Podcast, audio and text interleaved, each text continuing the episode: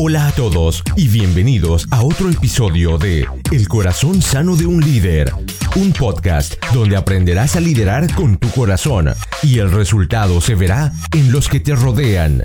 Nuestra meta, la de poder retarte, inspirarte y equiparte para que crezcas en tu liderazgo. Los dejo con su anfitrión, el pastor Juan Romero. Hola a todos y gracias por estar con nosotros en un nuevo episodio del Corazón Sano de un Líder, donde creemos que equiparse no es opcional, es vital. Gracias por estar en el episodio número 39. Gracias por acompañarnos.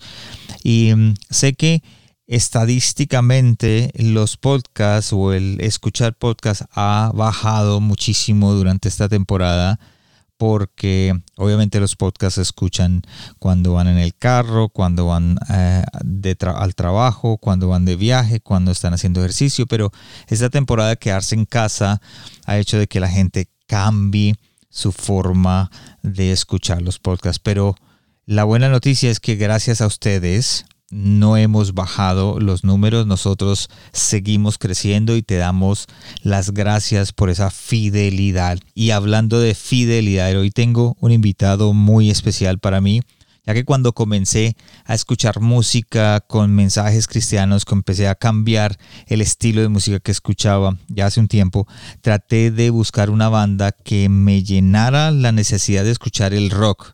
Y como diría eh, el de ¿Qué nos pasa? Queremos rock. Comencé a, escuchar una banda y, y, fue la banda de Edgar Lira y nuestro invitado es precisamente Edgar Lira. Y hoy estamos hablando de cómo sobrepasar los obstáculos cuando plantamos una iglesia y cómo desarrollar un equipo de trabajo. El pastor Edgar Lira es mexicano de nacimiento, es pastor de la iglesia central en la ciudad de Las Vegas, Nevada. Así que la experiencia de él de poder plantar una iglesia en Las Vegas, que para mí y creo que para muchos plantar una iglesia en Las Vegas es algo difícil. Entonces, vamos directamente con la conversación porque él nos habló sobre los obstáculos, sobre aquellas eh, en retos que se puso y cómo pudo sobrepasarlos habiendo plantado una iglesia en Las Vegas. Así que vamos directamente a la conversación. Pastor Edgar Lira, ¿cómo está usted? Bienvenido a este El Corazón Sano de un Líder, donde creemos que equiparnos no es opcional, es vital. Gracias de nuevo por acompañarnos, Pastor. No, al contrario, gracias, eh, Juan. Aquí estamos, estoy recibiendo aquí mensajes ahorita, este, pero perdón, ahí sí se oye. Eh, bien, contentos, contentos de estar acá. Gracias por la oportunidad de estar acá en el podcast. Y bueno, que, que como decimos en México, que ha aventado a, hacer el podcast y lanzarte a hacerlo. Creo que, que es un, una buena herramienta hoy en día para poder comunicar con la gente y compartir ideas. Y no solamente eso, Pastor, yo creo que hay muchos de los pastores allá afuera que necesitan o están enfrentando obstáculos. Por ejemplo, ¿quién iba a pensar que iba a pasar lo que está pasando en este momento con el virus, con el COVID-19? Y creo que tú me escribiste en un texto hace mucho tiempo, nosotros estudiamos teología, pero nadie estudió audiovisuales y ahora estamos con ese problema pero de eso se trata, de poder que la gente lo escuche y aprenda, pastor. ¿Cómo, le, cómo, te, ha ido, cómo te ha ido en, este, en esta época? Mira, nosotros, eh, nuestra visión desde que comenzamos ha, ha, sido muy tendenciosa hacia, los, hacia lo que está pasando en la tecnología, ¿no? Entonces, nosotros hemos estado haciendo online desde hace, desde que arrancamos casi, eh, hace cinco o seis años.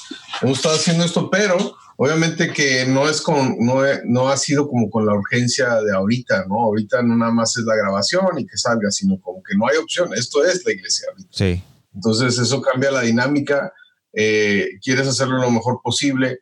Eh, yo, yo, yo, hay algo que sí tengo muy presente es que cada medio de comunicación tiene su, su lenguaje y su manera de, de, comunicar. No es lo mismo hablado a escrito. O sea, es el mismo mensaje cuando tú lo escribes hay que escoger las palabras, tiene que ver las comas, tiene que ver acentos, todo, todos los detalles de, de, algo escrito. Pero cuando tú lo hablas, usa uno expresiones diferentes, uno usa uno contracciones diferentes y la gente lo entiende.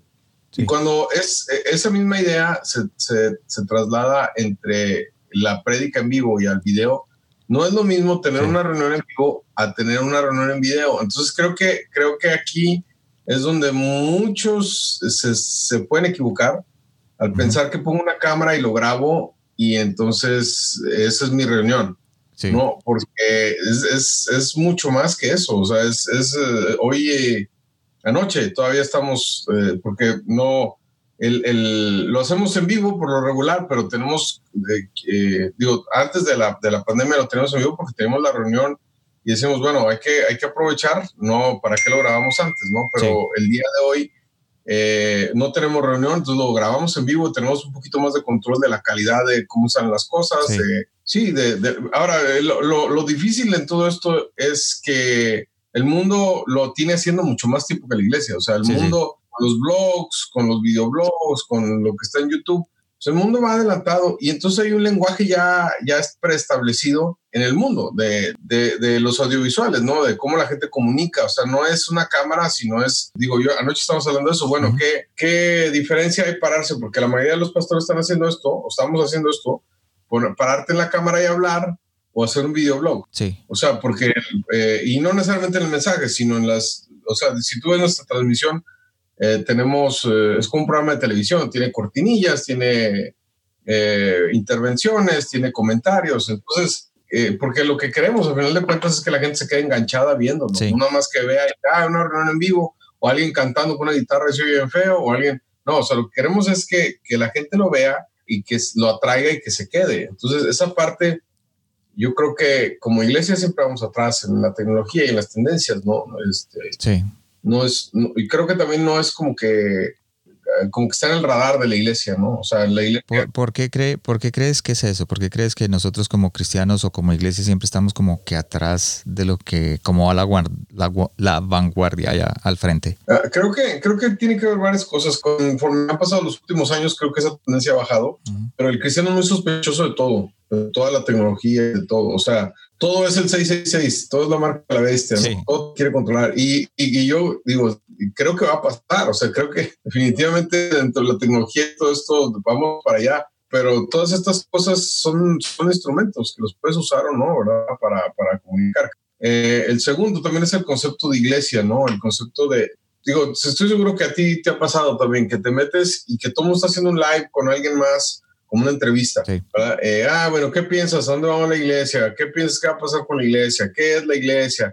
Qué bueno que le pasó esto a la iglesia para que se dé cuenta que las reuniones grandes no son importantes. Cosas es que yo oigo y que digo, no, creo que, creo que estamos perdiendo el punto porque creo yo que es más fácil ser chiquito y desorganizado a ser grande y organizado. O más bien, para ser grande, es organizarte. Entonces es más fácil justificar y decir, no, es que somos 50, pero somos los verdaderos, o somos 30, somos los verdaderos. Así sabes que llegamos a mil personas y ahora, ¿cómo hacemos para alimentar esas mil? Tiene otro nivel de complejidad y otro nivel de, de, organización. Entonces, no, es, no son como peras y manzanas, ¿no? O sea, no es que eh, la iglesia eh, sea este grupo pequeño, nada más, no, es ese grupo pequeño, pequeño dentro de un grupo más grande, porque al final de cuentas eso es iglesia. Es Hechos 2.42, ¿no? Se reunían en las casas y en los templos, en el templo, ¿no? Entonces, Creo que la manera de socializar ha cambiado, eso tampoco está dentro del radar de la iglesia. ¿Cómo justificamos el que, por ejemplo, mi hija se junta con sus amigas en Zoom? Aún antes de esto ya se juntaban a platicar en Facebook 20 personas, que no sé cómo le hacen, pero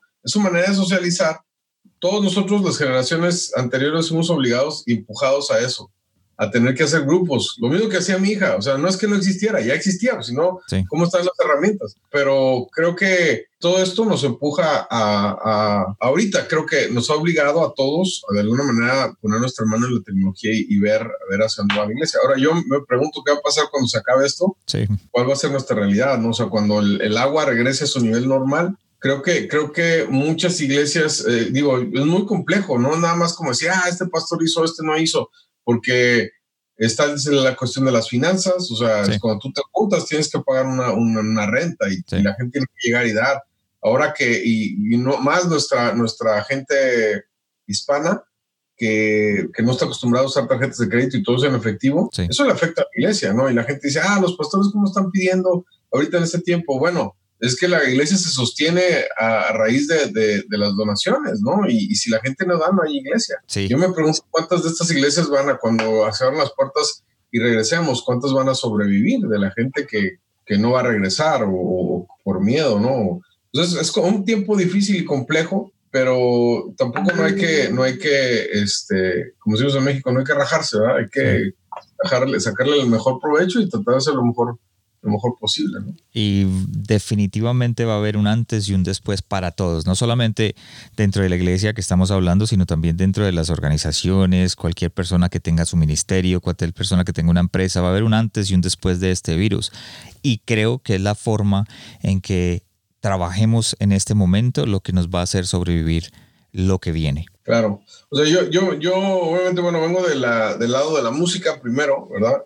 Y me pregunto cómo le, o sea, la mayoría de mis amigos, no todos, unos, la verdad es que cobran regalías muy bien de YouTube y de todo eso como para poder sobrevivir, pero los que no, los que viven de las salidas, pues no es como que se va a componer y va a haber eventos. O sea, la mayoría vive de los eventos y cuando sales, que eso genera, genera los views, porque la gente llega y va. O sea, hay todo una, un, como un, un, un, ciclo que tienes que hacer para que la, la, economía regrese, ¿no? Este, pero si no, si no tienes parte de ese ciclo tampoco deja de funcionar. O sea, no es nada más estar en Internet. La gente va a los eventos y te ve en el evento en vivo y luego de ahí se un recuerdo tuyo y el recuerdo tuyo lo encuentra en el Internet. Llega, lo ve en el Internet. Cuando ya lo ve en el Internet, pues entonces genera otra economía que es un poco más, más larga. Pero si le quitas una pieza de eso y la gente no te ve en vivo, entonces esa, esa, ese recuerdo o eso que quieres que la gente vaya a ver no existe. Entonces empieza a bajar la economía de todos. Entonces, este, yo, yo digo, eh, muchos de mis amigos que viven tiempo completo de salir, pues van a pasar un tiempo difícil. Sí, eso sí es cierto. Y dijiste algo ahorita que me gustaría tocarlo. Em, tuviste eh, una banda, antes vienes de la música, tu background o tu, tu pasado trae, eh, tuviste una banda, la banda de Edgar Lira. Es más, yo fui fan, yo fui de los primeros que compré tus CDs y tus canciones porque me gustaban. Yo soy tipo rockero antiguo. No, no digas eso, somos rockeros de, de ahorita todavía. Lo que pasa es que ya el, el tiempo no anda queriendo ganar, pero decimos en México chavorrucos, ¿no? Que a mí me gustaba Striper y yo era de los que eh, tocaba las canciones de Striper y, y, cuando volví cristiano dije yo tenía que haber algunas bandas así, me encontré Guardian y todo eso, pero ya cuando empecé a servir en la iglesia como que no servía eso, entonces hay que buscar otra y me encontré con tu banda, y entonces empecé a escuchar. No, a mí me pasó lo mismo, o sea, yo, yo oía Petra, Striper y todo y, y, o sea, ahora cuando ves y estudias eh, un poco de historia, o sea, esas, esas bandas estaban súper en conflicto con la iglesia aquí en Estados Unidos. O sea, la iglesia de Estados Unidos no. Eh, pero uno de lo lejos uno piensa que es la normalidad, ¿no? Que era lo que se oía. Que el mundo era lo que se oía, ¿no? Y bueno, o sea, fue parte de, un momento en el tiempo donde Dios nos permitió, eh, o nos ha permitido todavía, ¿no? Estar en, en, lo de la música, ¿no? Ahora no con tanto, con tanta, con tanta frecuencia o con, con la, la cantidad de tiempo que yo quisiera, pero todavía estamos ahí. ¿Y cómo, cómo fue esa transición, eh, el abandonar el éxito que tenías en, en, esa banda a tomar el pastorado de, de, una iglesia y no solamente una iglesia en, fuera de México, pero fuera de tu país? Pues es que, es que no, dentro de mi, mis pensamientos, ¿no? Bueno, yo fui a estudiar en Cristo por las Naciones a ser pastor primero. Sí. ¿no? Entonces, eh, fui pastor de jóvenes, empecé a escribir canciones, ahí me voy a la escuela bíblica nos, nos casamos, mi esposa y yo nos, nos vamos a la escuela bíblica.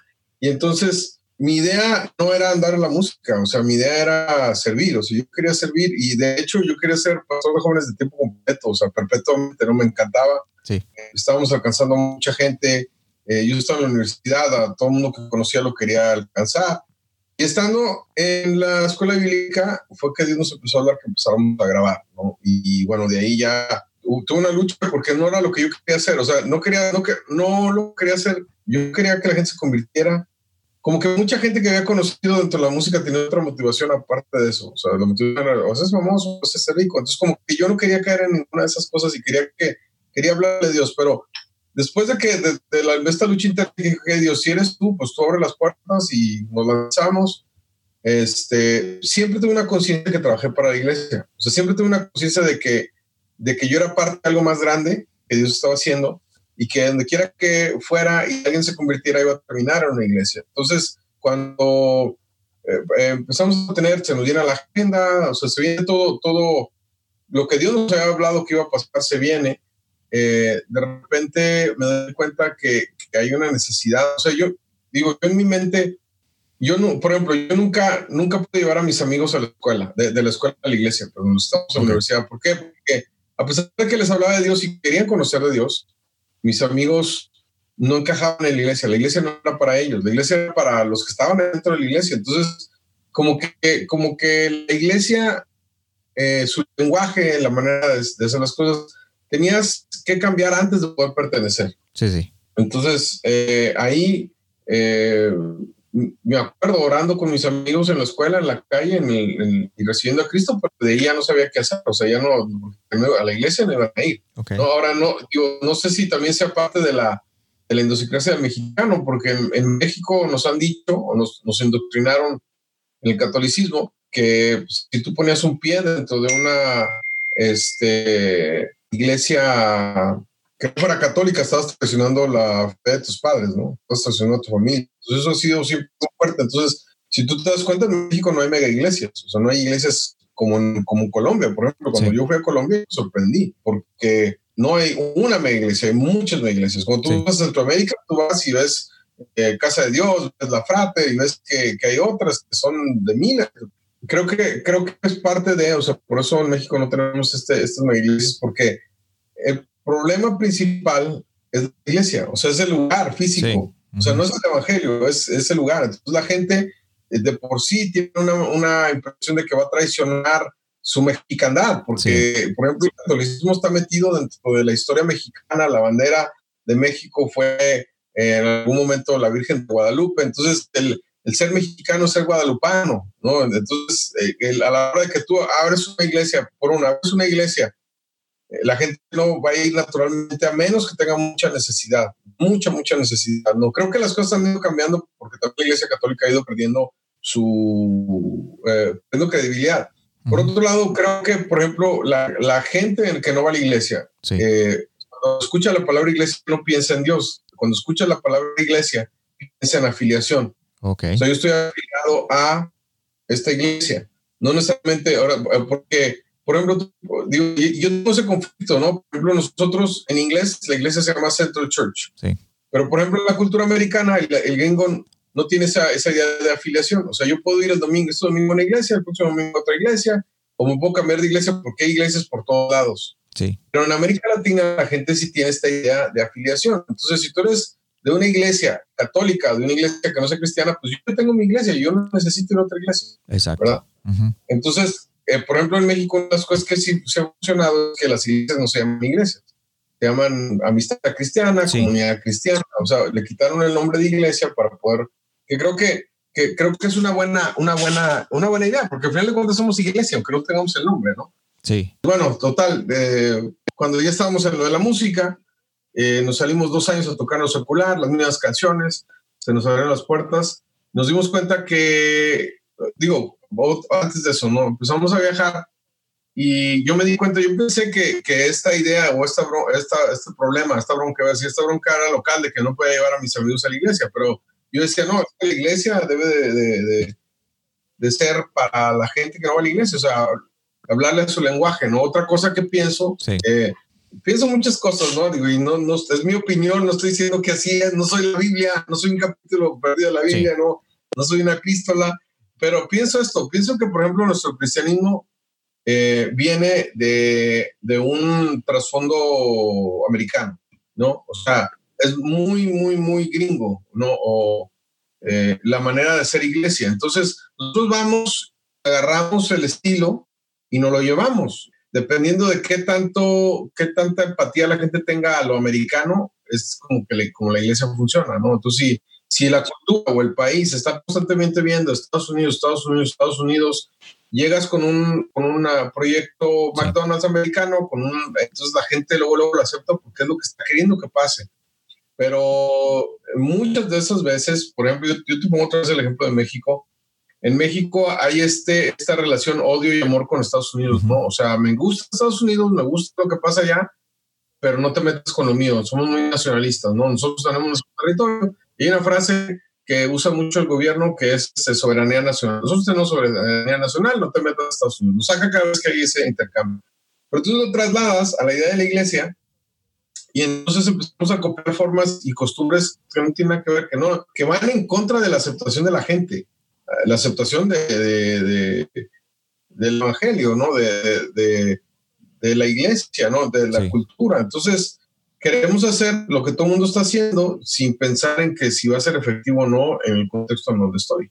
Y eso, no, eso nos, pasa, nos pasa a todos, ¿no? Eh, pero bueno, básicamente, traigo, trayendo todas estas ideas, eh, cuando empezamos a, tener relación con gente de los medios, con otros artistas y todo, yo me di cuenta que era lo mismo, o sea, que, que la iglesia, o sea, yo iba a una iglesia y los que estaban cantando, pues cantaban muy mal, o no cantaban en el tono, ¿verdad? Y a nadie importaba, o sea, es como que todo el mundo lo acepta y pues a la gente, la gente que no es músico, pues no le, no oye que si es tono o no es tono, ¿qué, ¿verdad? O sea, no es tan importante, pero hay un cierto grupo de personas donde sí es importante, donde sí, sí, ellos están buscando eso para su vida en lo que hacen, pues no los pueden llevar a cualquier lado. Por otro lado, también llegar y que alguien papalote en el papalote, no sé si, si sea una expresión que, que me entiendan, no sé, que te paras en el púlpito a compartir. Entonces ahí en medio de, estar ahí empiezas a, empiezas a predicar, pero lo que se te va ocurriendo, lo que el Espíritu te va diciendo, ¿no? Entonces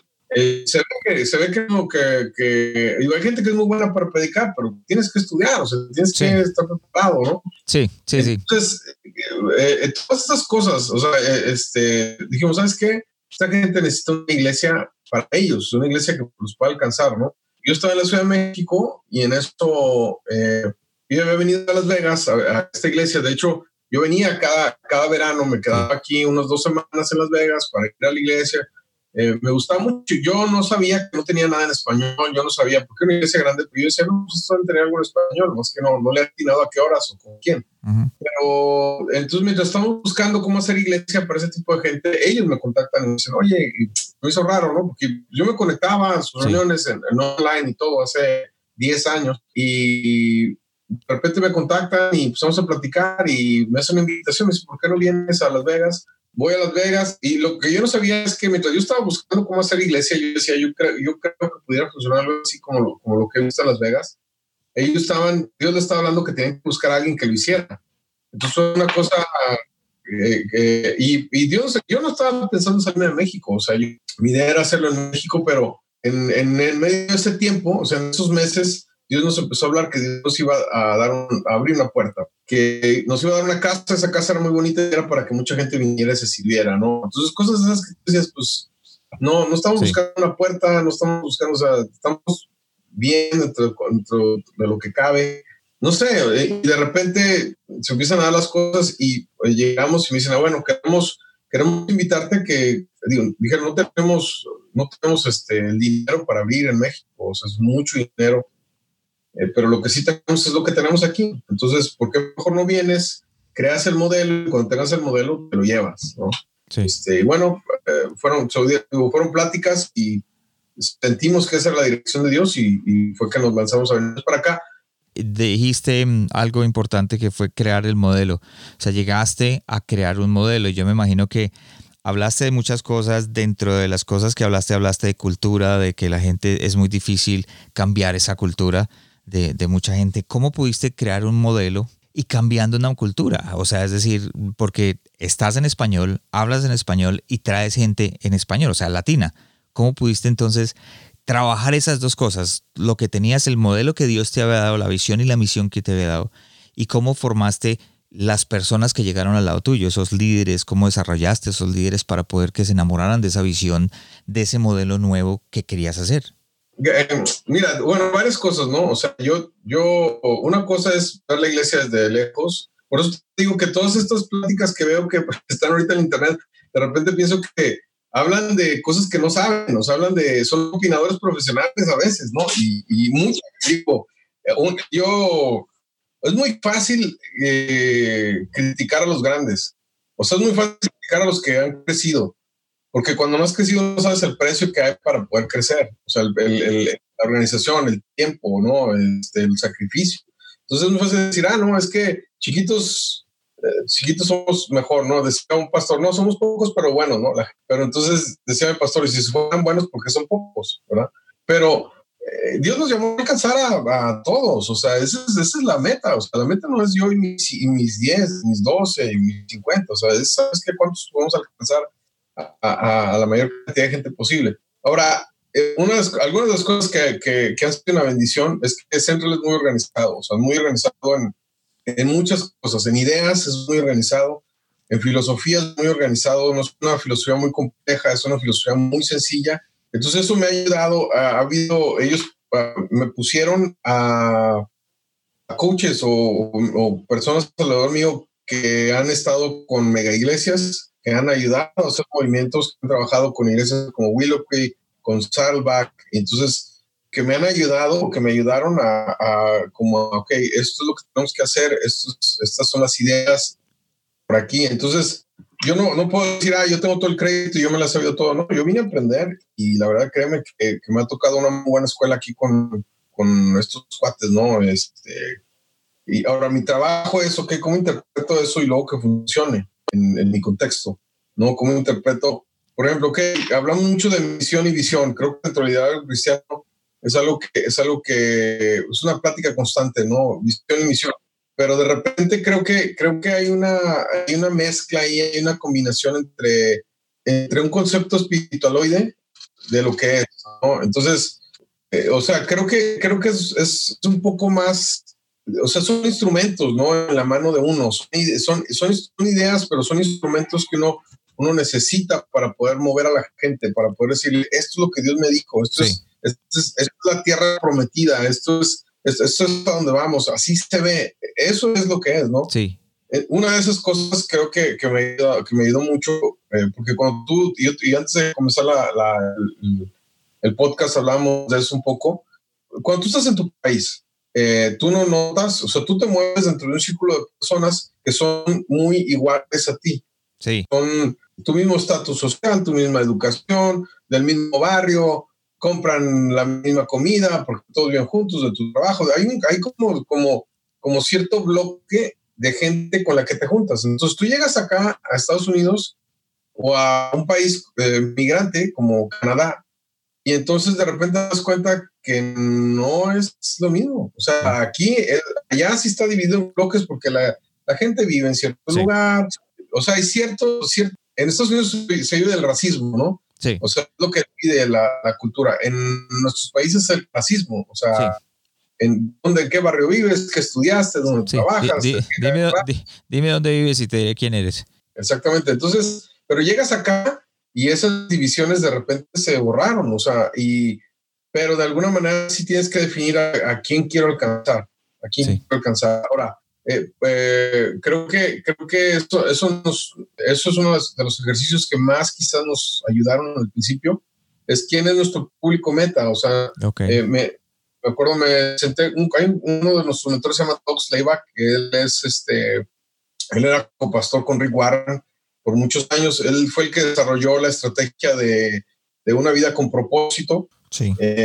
o sea, Rick Warren escribió el libro, pero era el que estaba atrás del proyecto. Sí. Y, bueno, se salió, ahora es consultor, pero eh, él, él, me decía, ¿sabes qué? O sea, no puedes alcanzar a todos, ninguna iglesia puede alcanzar a todos. O sea, eh, tiene, nada más hay un cierto grupo que puedes alcanzar, tienes que estar consciente de eso. Entonces tienes que definir a quién vas a alcanzar y es, y, hacemos este ejercicio, es como un círculo, em, como un, como, como un target, ¿no? Como un tiro al blanco, ¿no? Eh, donde está el círculo en el centro, luego tiene círculos eh, que van eh, eh, hacia afuera, ¿no? Sí. Entonces, me acuerdo, ¿no? Hicimos ejercicio, tienes que definir quién es tu target, porque decíamos que Central no es una iglesia para todos, como ninguna iglesia es una iglesia para todos. Sí. Ahora, definiendo tu target, tienes que alinear lo que haces con tu target. O sea, por ejemplo, ¿no? Ok, nosotros, nosotros dijimos, bueno, ¿quién, quién, a quien yo puedo alcanzar es a la gente más parecida a mi persona. ¿no? Es lo que la, la, idea atrás, ¿no? O sea, yo no puedo alcanzar, por ejemplo, ¿no? Yo no puedo alcanzar a gente de segunda generación de Estados Unidos. somos, aunque hablamos español, ellos hablan más inglés que español, ellos crecieron aquí, ellos vieron las películas de aquí, ellos vieron los programas de aquí. Los chistes que yo cuento no los entienden, eh, los ejemplos que doy no los entiendo. Yo no entiendo muchos de sus chistes, muchos de sus, de sus ejemplos de, de, de, de su manera de relacionarse. ¿Por qué? Porque es otra cultura y crecieron acá. Yo crecí en, sí viendo al Chavo del Ocho, yo crecí oyendo a Luis Miguel, yo crecí, o sea, es otro contexto y a la hora de comunicar eh, tendrías que volver a nacer para poder conectar con ellos. Mi target no es la segunda, tercera generación, mi target es migrantes, gente como yo que, que crecieron allá y que llegaron acá y que, digo, nuestro target que hicimos es familias jóvenes, em, hispanos, primera generación migrante y, eh, ¿y qué más? Con mentalidad de clase media. Creo que eso es importante. Mentalidad de clase media, no necesariamente que tenga la economía, pero que venían, por ejemplo, de una clase media allá y cuando vienen acá, casi toda la gente baja su estatus social porque clase media allá es lo mismo que clase media aquí. O sea, aquí es pobre rico. Entonces allá el pobre sí es pobre, aquí el pobre hasta va, no tiene que comer y va a un shelter y le dan donde dormir, donde comer y todo, y al otro día lo mismo, y al otro día lo mismo. Allá no, allá sí hay que, el pobre es pobre, ¿no? Sí, o sea que la gente, como que la gente se enamore del target a donde vamos y sin importar tu clase, sin importar dónde estás, sino simplemente vamos a empujar hacia allá, hacia donde vamos, vamos todos juntos. O sea, eso es a la gente que quieres alcanzar. Sí. Pero concéntricamente, o sea, alrededor va a llegar otra gente. O sea, no nada más. Entonces, vaya, o sea, va, a llegar, pero siempre tienes que regresar y decir, ok, ¿a quién queremos alcanzar? digo, ya, en, la, en, la, manera práctica, por ejemplo, la gente que viene con una mentalidad de, de clase media acá, eh, por ejemplo, mm, hay, hay, un sector donde vive la mayoría de, los hispanos. Sí. Pero eh, la, la, realidad de la migración es que la mayoría de la gente que, se, que, que migra es la gente que menos oportunidades tiene. Eh, y estando en un país como tan cerca como México, la gente que menos estudio tiene, la gente que menos posibilidades económicas tenía allá, la gente, es la gente que ha migrado, la gente del campo, que no vivía en una ciudad muy grande.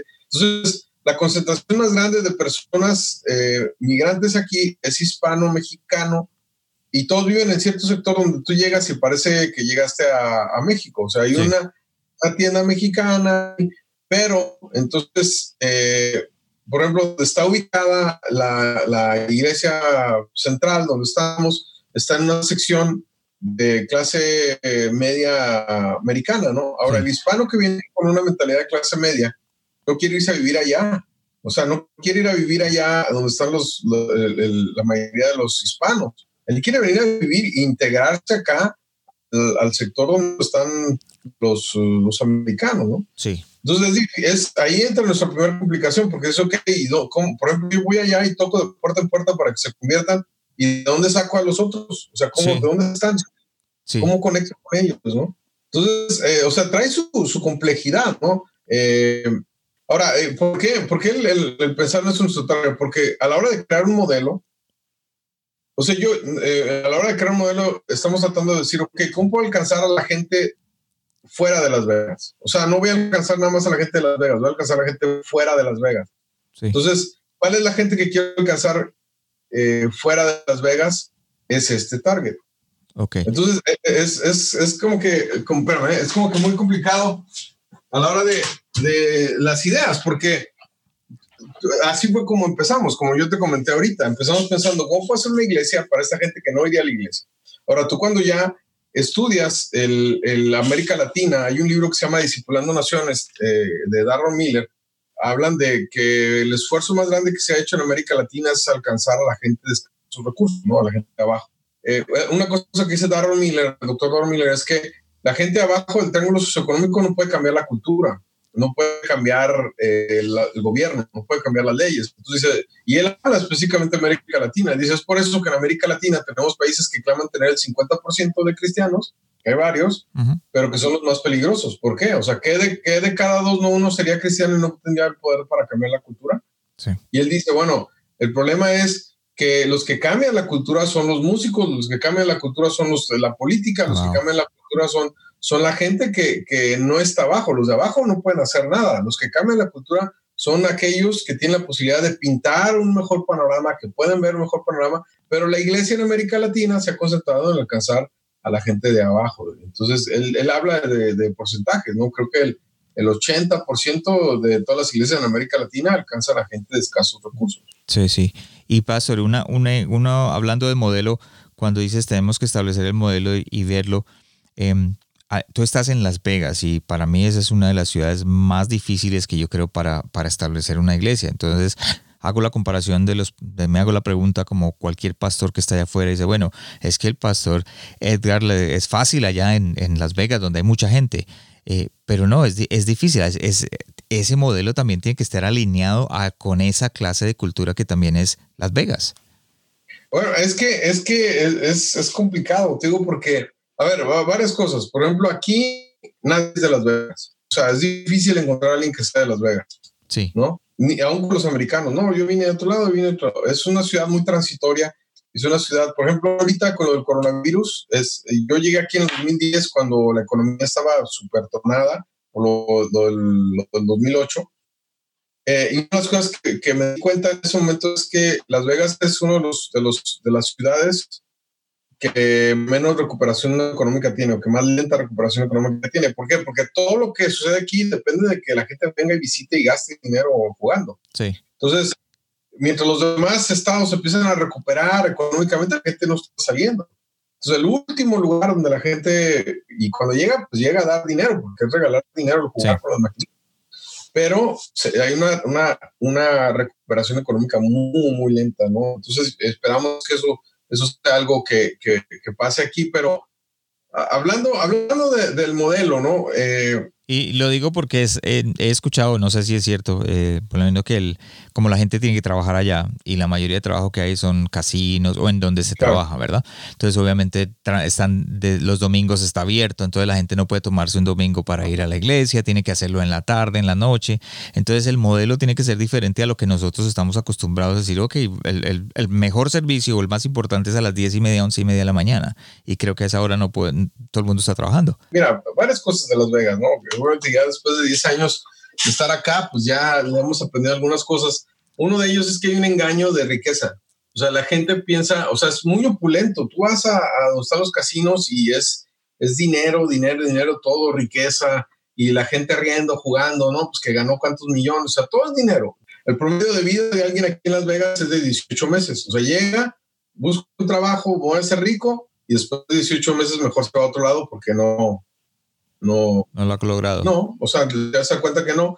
Y, desde, eh, y lo más largo que se queda la gente de vivir en Las Vegas son siete años. Entonces, imagínate, tienes una iglesia donde la gente que tienes el año que viene ya no va a estar. Y eso nos ha pasado un año. Gente que, que tú ves en la alabanza ya no está porque se fue a otra ciudad. Y la mayoría, o sea, gente que nos ha ayudado, o sea, ¿cómo disipulas en tan cortito tiempo? ¿Cómo, cómo, o sea, no puedes planear tan a largo plazo porque los que tienes se te van a ir en algún momento. Entonces, la iglesia eh, eh, eh, en, números, o sea, sube y luego de repente hay un bajón.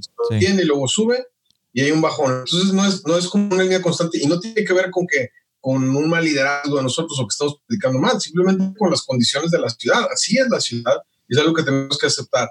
Ahora, lo que tú dijiste es verdad, o sea, no, la gente, por ejemplo, gente que viene, tenemos dos reuniones porque, y la mismita, ¿por qué? Porque si no puedes, si trabajas en la mañana, puedes venir en la tarde y al revés. Sí. Pero, pero hay gente que de repente deja de venir y tú dices, ¿qué le pasó? Y después de dos, tres meses regresa y dice, no, es que me cambiaron del trabajo, el horario. Además, no puedo venir a ninguna de las dos reuniones porque entro a las 10 y salgo a las, a las 7, ¿no? Entonces tú dices, ¿qué hacemos con ellos, no? Entonces, para eso tenemos el online y para eso lo empujamos, pero pero ha sido, ha sido un reto. O sea, yo ahora pienso que si vamos a alcanzar a la gente de Las Vegas, vamos a alcanzar a cualquier persona, ¿no? Y va a ser, y, y, como digo, y ese cambio de cultura de que está haciendo, porque por ejemplo lo que acabas de describirme de una persona que se va por tres meses regresa porque le cambiaron el horario de trabajo, eh, en nuestra cultura como que, no, este tipo se fue, se alejó, se fue, ya no vuelve, o se va maldecido porque no, no volvió, porque no me llamó, pero como que nosotros tenemos que cambiar esa mentalidad, decir, bueno, está trabajando, estoy una, es, es, es, algo que es necesario. Claro, o sea, mira, eh, varias cosas que yo he aprendido acá. Número uno es que la iglesia es un lugar público y es de, es una cuestión de corazón, es de, de, de, el que quiere estar y trabajar, pues tiene que estar y trabajar, el que quiera venir y sentarse, pues que venga y se sienta, y el que viene y una vez al mes, pues que venga una vez al mes. El promedio de asistencia en Las Vegas de la gente normal es de una vez cada cinco domingos. Entonces eso también tiene que dar una perspectiva, porque tienes un grupo de 300 personas y la verdad es que vienen una vez al mes, a lo muchos, ¿no? Entonces, entonces tú dices, que, o sea, ¿qué nomás quisieras que estuvieran aquí? Pero también igual, si el trabajo nos permite, les predica, sabes que vayan y cuiden a sus familias. Entonces, de repente hay un fin de semana largo donde tienen la oportunidad de salir y se van a California, que está cuatro horas, o se van a un día de campo. Entonces, no estás predicando que pasen tiempo con su familia. Entonces, ¿cómo les dices que no? O sea, tú le estás predicando que hagan eso. Sí.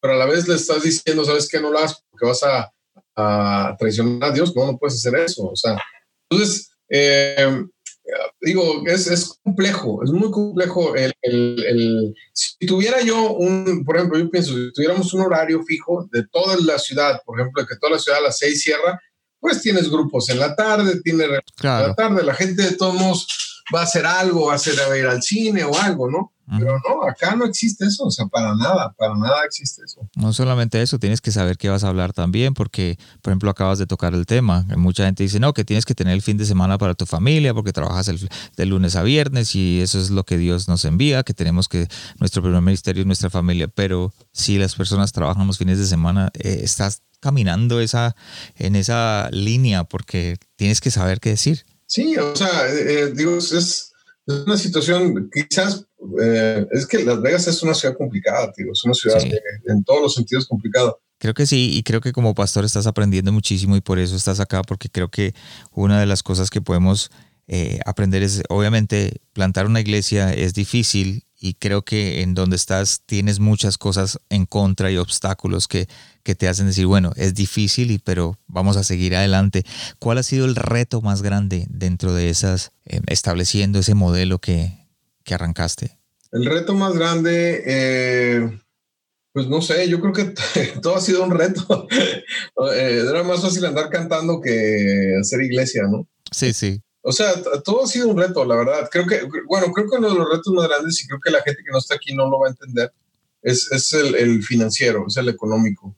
Aunque oh. tengo la cobertura o, o, soy parte de una organización, soy responsable de mi parte, ¿no? Soy responsable de, de, de, mi lado, ¿no? Entonces, cuando de repente llegas, digo, yo me acuerdo, yo me senté, los gringos son muy buenos para los números, para poder, para poder pronosticar eh, los números, ¿no? Entonces, eh, yo me acuerdo que llegué y me senté con el de finanzas, que es un cuate que es de ascendencia judía, que es muy bueno para los números, buenísimo el tipo, ¿no? Entonces, estamos haciendo un, un trabajo de cinco años, ¿qué debería pasar en cinco años?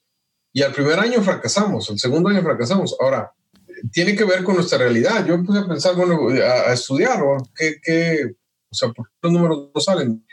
Y, y, me doy cuenta que, por ejemplo, el hispano aquí en Estados Unidos gana tres veces menos que cualquier persona normal. ¿no? De, de la, en cuanto a económicamente, el, está primero el, el, el, americano, el anglosajón, en segundo lugar está el afroamericano y por debajo está el hispano. Entonces, cuando tú trasladas esos números a la parte este, de la iglesia, por ejemplo, un americano, o sea, digo, en la estrategia, hablando del modelo, hablando de otras iglesias, de sí. otras iglesias, eh, por ejemplo, uno de, los, uno de, los, números que tú vas a escuchar cuando te pones a estudiar acerca del crecimiento es que el, el, americano tiene, tiene calculado que con 150 personas ya la, ya, la, ya la armó. O sea, 150 personas representan una economía, 150 personas representan una renta, ya un sueldo para un pastor. Entonces, la primera meta que ellos se trazan es llegar a 150. ¿Cómo ya hago para llegar a 150? ¿no? Sí. Después de 150,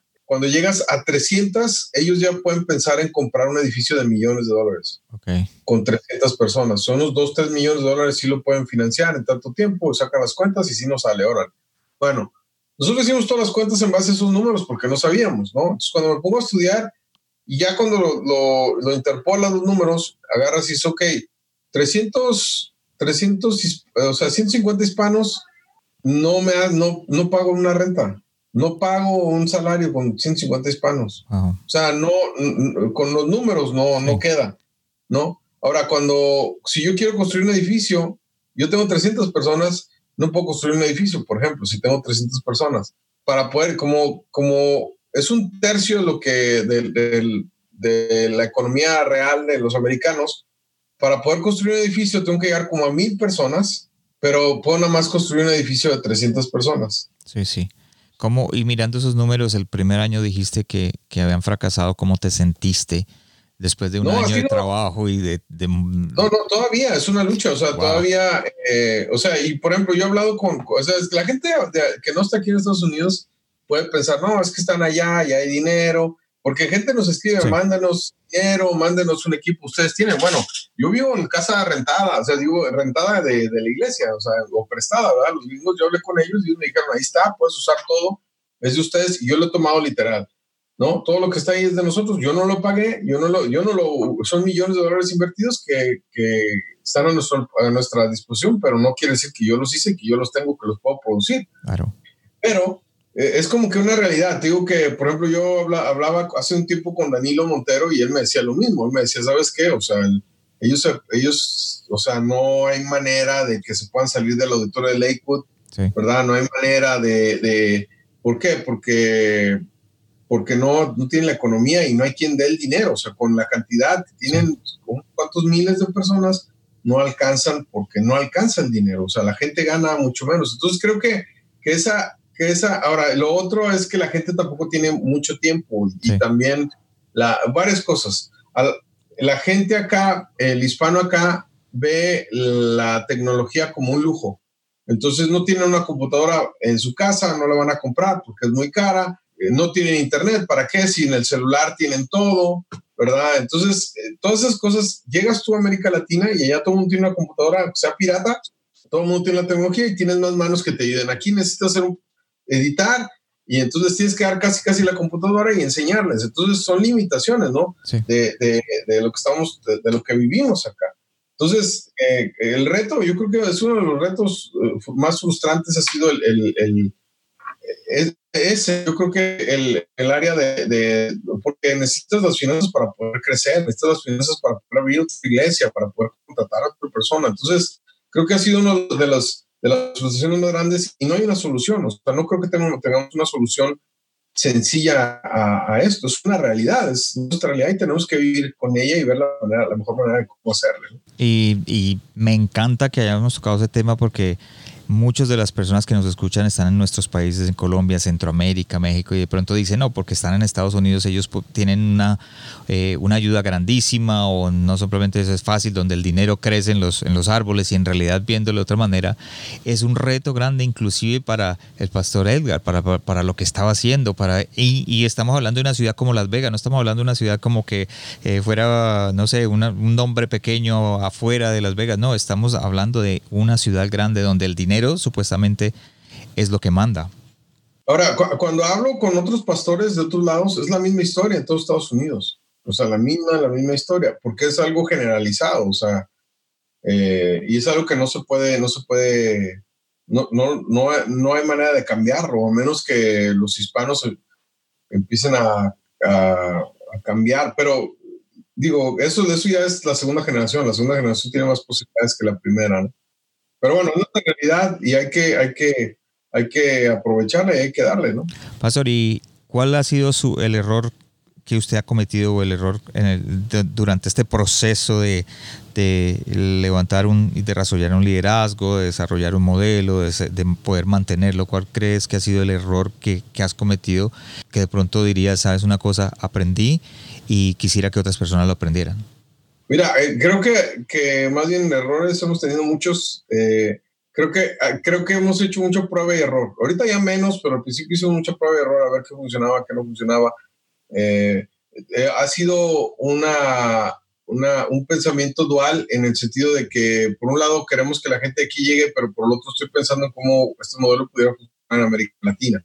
Sí. Entonces, no puedes, no puedes tener las dos. O, hago, o, o alcanzo a la gente que hay aquí, o hago el modelo. O sea, eso ha sido como, como, muy claro. Entonces, a la hora de hacer el modelo, voy a tener que sacrificar a la gente aquí, porque a lo mejor la mayoría de la gente que hay aquí es a la gente que quisiera alcanzar allá, que la mayoría de la gente que quiero alcanzar está en otro lado. Es, es, complejo, ¿no?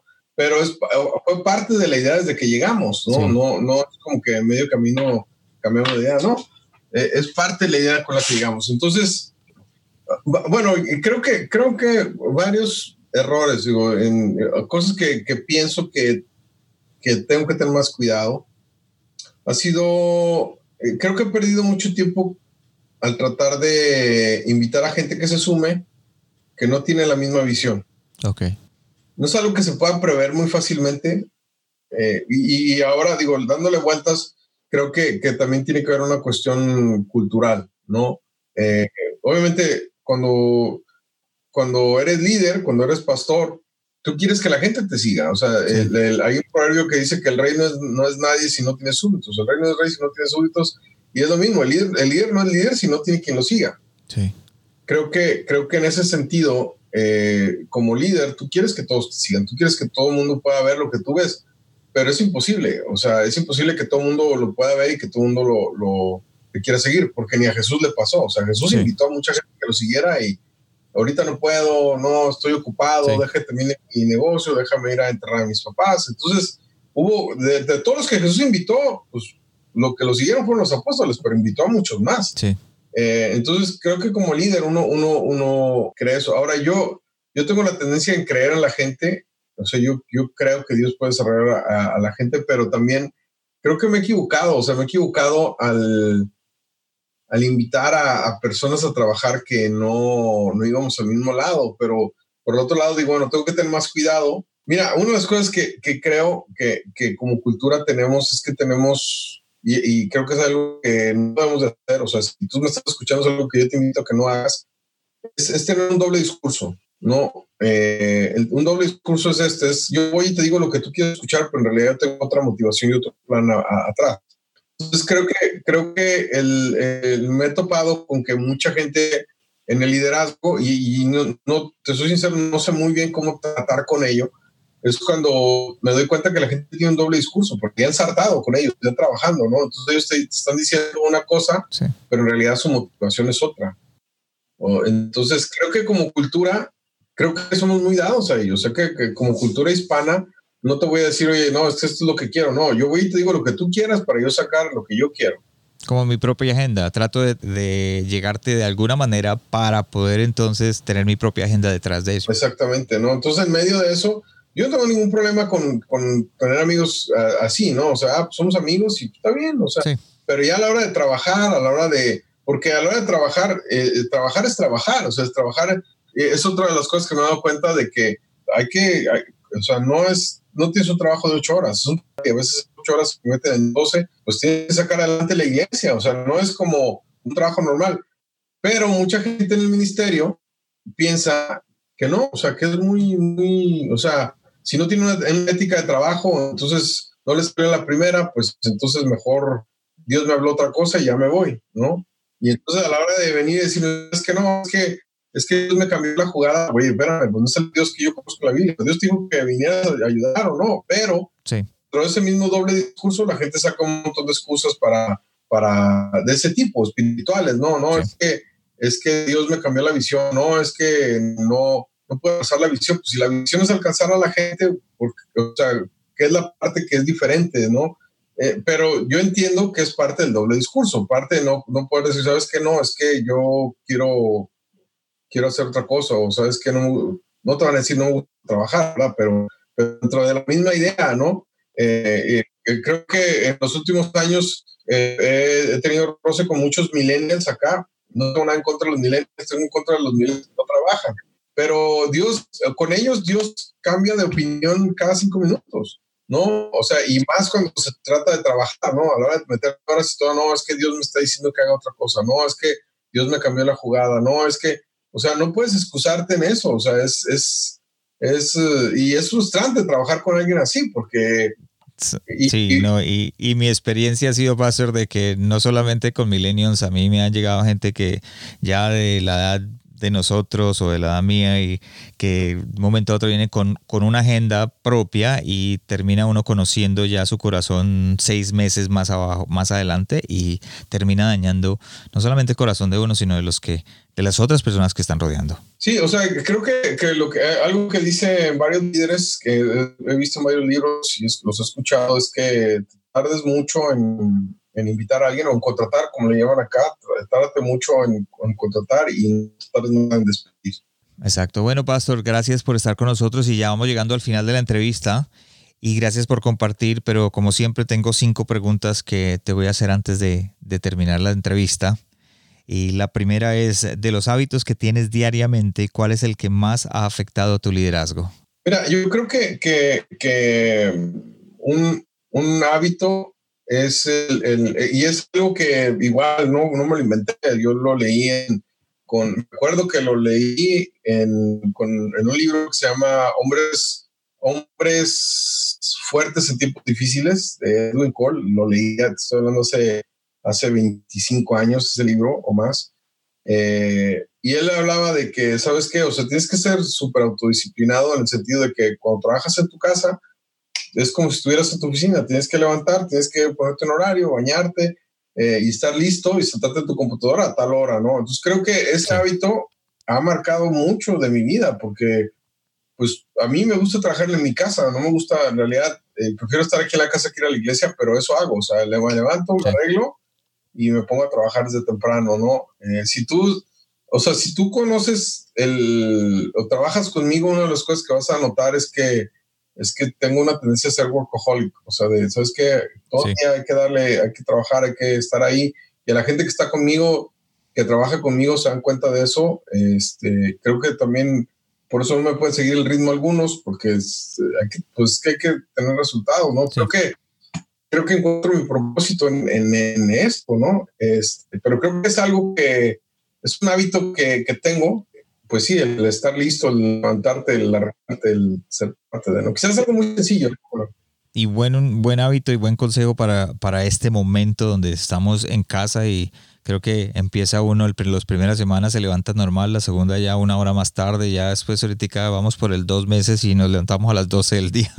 Sí, no, ahora te digo, yo me doy cuenta, por ejemplo, digo, yo tengo años haciendo esto, pero, por ejemplo, cuando de repente han llegado otras personas al ministerio, pues de repente ya no tienes oficina en la iglesia, entonces cada quien tiene que sacar sus trabajos de su casa y luego de repente te das cuenta de que pues, se levanta bien tarde o que tú dices, oye, espérame, entonces tienes que estas ideas, aunque parecen sencillas, no todo el mundo las practica, no todo el mundo las hace, no sé. No, no, y es un buen consejo para aquellos que tienen su propio ministerio y, y, obviamente para aquellos que están tratando de levantar algunos. Segunda pregunta, Pastor, ¿cómo te estás preparando para el siguiente paso en tu llamado? ¿Cómo estoy preparando para el siguiente paso? Pues, o sea, creo que, creo que estos años eh, han sido de preparación en realidad. O sea, no, no me veo. O sea, eh, no, estábamos hasta antes de la pandemia, nuestro plan era regresarnos a México para empezar a abrir iglesias en el verano. Ahora con lo de la pandemia no estamos tratando de acelerar nada ni de frenar nada, pero sabemos que los planes van a cambiar porque pues las circunstancias, las circunstancias en México están muy difíciles, las circunstancias acá también, entonces eh, hay que, la iglesia cambió, o sea, de, de, la idea que teníamos de que la iglesia pudiera ser algún día iglesia online, de repente de un domingo a otro ya se convirtió en realidad. Entonces, sí. Pero nuestra meta es, ok, ¿cómo hacemos para abrir iglesia en otros lados? Esa ha sido nuestra meta y eso es, eso es, y hasta el día de hoy todavía estamos buscando la manera para que eso se convierta en una realidad. Ok, Pastor, gracias por compartir. Tercera pregunta, ¿cuál fue el último libro que leíste o el libro que le recomendaría a otros líderes? Fíjate que, que el último libro que leí, no te puedo decir cuál fue el último libro que leí. No, eh, me estaba, estaba pensando en ello. Eh, lo que es que eh, te voy a decir algo que, que ha cambiado, ¿no? En, en mí. O, sea, yo, yo soy una persona, persona que he leído mucho, o sea, me la he pasado leyendo, leyendo, leyendo, pero me doy cuenta que llega un momento donde todo lo que lees, o sea, no puedes practicar todo lo que lees. Wow. O sea, yo leo mucho de liderazgo, leo mucho de, de, de, de, crecimiento y todo, pero cuando te empiezas a leer, lees una opinión y luego lees otra opinión y luego lees otra opinión. Llega un momento donde tú dices, oye, pero es que todavía no. El primer libro me pareció increíble y estoy tratando de poner en práctica aquello, no puedo venir y cambiarlo. Entonces, de repente, como que le puse pausa a todo y empecé a hacer otra cosa. Empecé a escuchar podcasts. Ok. Que creo que, que, que eso, eso, eso, eso me ha ayudado también. O sea, hay gente como eh, este cuate de Canadá, Kerry Nehoff, que, que, pero todo está en inglés, o sea, Kerry Nehoff es lo que tú escuches ahí, es buenísimo, este, todos los podcasts de Craig Rochelle son los, básicamente los, los que más, los que más he escuchado, eh, eh, y, y, bueno, o sea, aquí obviamente que Ahorita hay libros que, que, todos como iglesia, como líderes, eh, leemos como para estar todos en la misma página. Ahorita el próximo libro que, que, está recomendado aquí es el de Andy Stanley de Una nueva generación de líderes. Okay. Eh, hablando de, de, esto nuevo que viene, obviamente que, que todos estos libros, eh, como te digo, ¿no? llega el momento donde, donde, donde sí, como que me saturé de tanto leer y digo, ¿sabes qué? Yo no quiero ser un opinador profesional, o sea, yo quiero dar resultados, o sea, yo no quiero decir, ah, así debería crecer la iglesia cuando no tengo una iglesia. Sí, sí. Que eso es lo que está pasando, o sea, no, eh, yo, yo quiero poder probar que lo que eh, hemos estudiado y hemos, hemos uh, dedicado nuestra vida, pues tiene resultados. Tiene resultados, así es, gracias Pastor. Y como siempre, eh, en, el, en la página de internet del corazón sano de un líder.com vas a encontrar las notas del podcast, los enlaces al Pastor Edgar, vas a encontrar también los enlaces a los libros que se han mencionado. Eh, a la, pues obviamente a, la, banda de Edgar Lira donde eh, lo pueden escuchar y también obviamente parte de lo del libro de, que él tiene, que el, que el pastor Edgar Lira tiene, que se llama Inconforme. Eh, otra, la última, no la última, sino la cuarta. ¿De quién o de qué estás aprendiendo en este momento? ¿De quién? O sea, ¿quién, quién, a quien le sigo los pasos, obviamente, aquí es a, a, los dos pastores que están arriba de mí, ¿no? Que es este Michael y, y Judd Wilhite. Eh, ellos son los que me han mentoreado, ellos son los que han, son los que yo te digo que trajeron a todos esos mentores entonces, de alguna manera, tienen una visión un poquito adelantada del mundo por alguna razón. Eh, creo que es de Dios. Eh, van un poquito adelantados lo que va pasando, ¿no? Eh, en sus decisiones. Todo. Entonces, eso para mí es muy sorprendente porque te cuento, por ejemplo, ¿no? Tomamos algunas decisiones y tú junta y tenemos algunos grupos en México. Entonces me junto con los pastores en México, con la gente que está allá, y les digo, a ver, eh, esto va a pasar y tenemos que hacer esto, esto, esto. Entonces su reacción de ellos fue muy rara y eso, eso me llamó la atención. Porque la reacción de ellos es, no, bueno, es que ustedes no están viviendo allá, no, es que ustedes, no, acá no está pasando nada, no. Pero dos semanas después, todo lo que hablamos, exactamente dos semanas después, todo les pasó. Todo, todo, todo. Entonces, ahí sí, o sea, ahí, o sea, yo no les dije nada que yo también me invité, o sea, yo estoy dentro de un círculo de gente que está tratando de ver, pero dices, oye, a ver, ¿cómo puede ser posible que en dos semanas este, de, antes, estos, o sea, pudimos como organización o como, sí. pudimos ver eh, esto, esto, que iba a suceder, ¿no? Ahora, obviamente que eso te da un poquito de seguridad, de decir, ok, vamos en el camino correcto, ¿no? Sí. Entonces, creo que, creo que eh, es eso, es, obviamente que... Eh, mira, yo te voy a decir algo, creo que trato de, de, no llenarme mucho de lo que está pasando allá afuera también. O sea, sí veo que hay gente que está haciendo y todo, pero, pero creo, que, creo que mi realidad es muy diferente a la de los demás pastores en cuanto a capacidad, en cuanto a, a a muchas cosas. Entonces, cuando tú estás dirigiendo una iglesia y tú estás tratando de copiar todo lo que otro pastor está haciendo, estás tratando de ver todo lo que otro, y ahora todo el mundo presenta lo mejor en, en las redes sociales, ¿no? Todo el mundo presenta los números más grandes, todo el mundo presenta la mejor producción, y puede llegar a afectarte, decir, oye, ¿sabes qué? Pues es que yo no estoy haciendo nada, pero en realidad lo que sucede es que tú tienes tu realidad y tus limitaciones y tu capacidad de alcance como tú la tienes, ¿no? Tú eres tú, tú tienes que hacer lo que tú tienes que hacer conforme a lo que Dios te llamó. Y eh, en ese sentido, sí, sí, yo veo, ¿no? O sea, puedes convertirte en una copia de Stephen Furtick muy rápido, pero Stephen Furtick no es Stephen Furtick, ¿no? Es lo mismo que pasó con Benny Hinn. Todo el mundo se convirtió en una copia de Benny Hinn en su momento. Ahorita ya todo el mundo se convirtió en una copia de Hilson en su momento. Eh, entonces, eh, y, no es, está, lo que están haciendo es increíble, pero su capacidad de liderazgo de, de Brian Houston es, también es muy amplia. Eh, de, de, compartir y de compartir ideas de Steve Furtick es, es, increíble, es, o sea, te engancha. Y todos tenemos esa capacidad, ¿no? Entonces yo tengo que encontrar quién es Edgar Lira en medio de, de eh, Edgar Lira y la iglesia que estamos haciendo en medio de, de, de este mundo, ¿no? Entonces, yo les digo a los pastores, miren, mejor reenfoquémonos en lo que está pasando en la cultura y tratamos de alcanzar a esa gente sin tratar de estar viendo y copiando lo que otros están haciendo. ¿no? O sea, hagamos lo nuestro y alcanzar a, lo que nosotros podemos y, y, no tanto estar tratando de, de, figurar dentro de los círculos cristianos. Porque al final de cuentas lo que Dios nos llamó es alcanzar a la gente que no está dentro. Qué valioso ese consejo porque em, a mí me pasó cuando eh, empezamos la iglesia, empieza uno a leer todos los libros posibles de cómo levantar una iglesia, qué hicieron aquel, qué hizo aquel, y llegó un momento en que eh, pues como dices tú, se llena uno de tanta información que uno no puede poner todo en un mismo lugar y todo a prueba. Entonces termina uno es enfocándose en uno. Así que gracias pastor por ese, ese consejo. Y la última pregunta, si estuvieras frente a ti mismo, pero 20 años atrás, ¿qué te dirías o te aconsejarías para enfrentar tu llamado? Le diría que, que le creyera a Dios o sea, que, le creyera a Dios y que confiara y nada más sería. O sea, yo creo que, que, que cuando estás viviendo el momento en medio de algo, piensas que eso es todo. O sea, piensas que eso es, esto es. Cuando en realidad, a lo mejor Dios te quiere llevar a otro lado, ¿no? Entonces creo que, creo que, creo que eso me diría, ¿sabes qué? Créele a Dios y síguelo. No tengas dudas, no te preocupes, Dios está contigo y al final, al final, eh, es como los partidos de fútbol, ¿no? Eh, de, soccer, ¿no?